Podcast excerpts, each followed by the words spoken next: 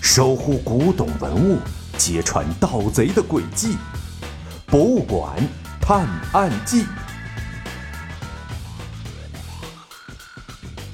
第三十一集：盗贼的秘密三。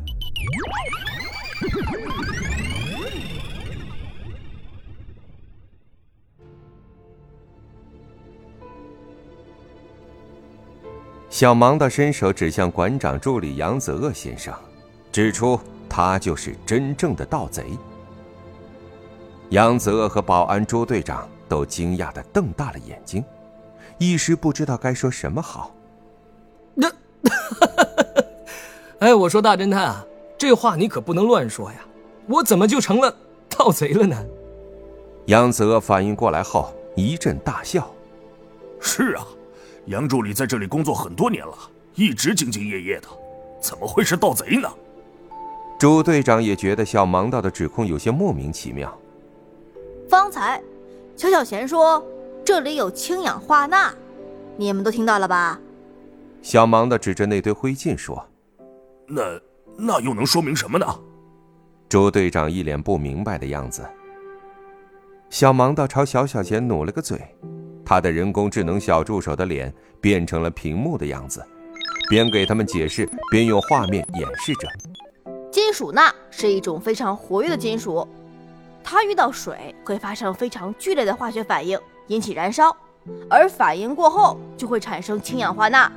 小小贤的屏幕脸上演示着金属钠遇到水后的样子，居然能有金属遇到水会燃烧起来，真是神奇。这跟杨助理是盗贼有什么关系啊？朱队长还是一脸茫然。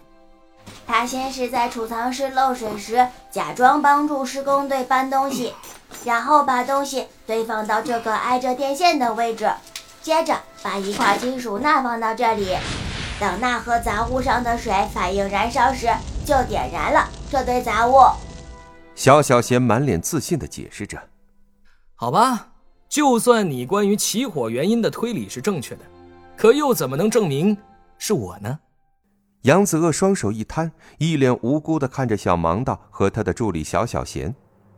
你手指上的烫伤就是最好的证明，你一定是手上有水时拿的金属钠，所以你的手指一瞬间就被烫伤。听到小盲道这么说，杨子鳄不自觉的把摊开的手掌握了起来。我这，我我这是吸烟烫的。杨子鳄有些磕巴的说：“杨助理，我记得你不是早就戒烟了吗？”朱队长看到杨子鳄的反应，有点警惕的盯着他。这这彻底戒烟哪哪有那么容易的呀？偶尔还是会抽的嘛，抽就抽两口嘛。看到连朱队长都怀疑自己，杨子鳄更有些着急了。那先不说这个。咱们说说你过去的行程和财务状况吧。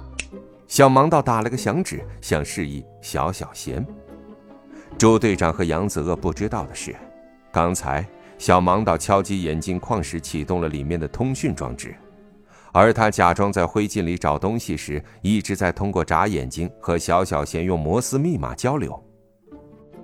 我刚刚通过网络查过了，过去一年你经常飞到澳门。我那是替公司去办事情的。杨子鳄打断小小贤。可是每次你都会去同一家赌场，而且你之前欠那家赌场一个多亿，最近却突然还清了那笔巨款。可是凭你的收入，你根本不可能有那么多钱。小小贤没有被杨子鳄打断。啊！我突然想到一个词：坚守自盗。小盲道险些晕倒。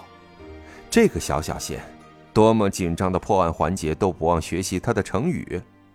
什么监守自盗？你说的这些没一件事是真的。杨子鳄边说着话，边往那堆灰烬走了过去。就你还自称大侦探，笑话！哎呀！小盲道和朱队长同时大叫一声。原来，是杨子鳄突然一脚踢起地上的灰烬，弄了他们一身。小小贤的整个屏幕都花了，朱队长和小盲道赶紧闭眼扭头，只听到吱扭咣当两声，再等他们回过头睁眼看时，杨子鳄已经不见了。鸡缸杯果然是他偷的，快追，别让他跑了！小盲道率先反应过来，急忙追了过去。小小贤和朱队长也紧跟在后，只是已经先跑出去的杨子鳄还能被抓回来吗？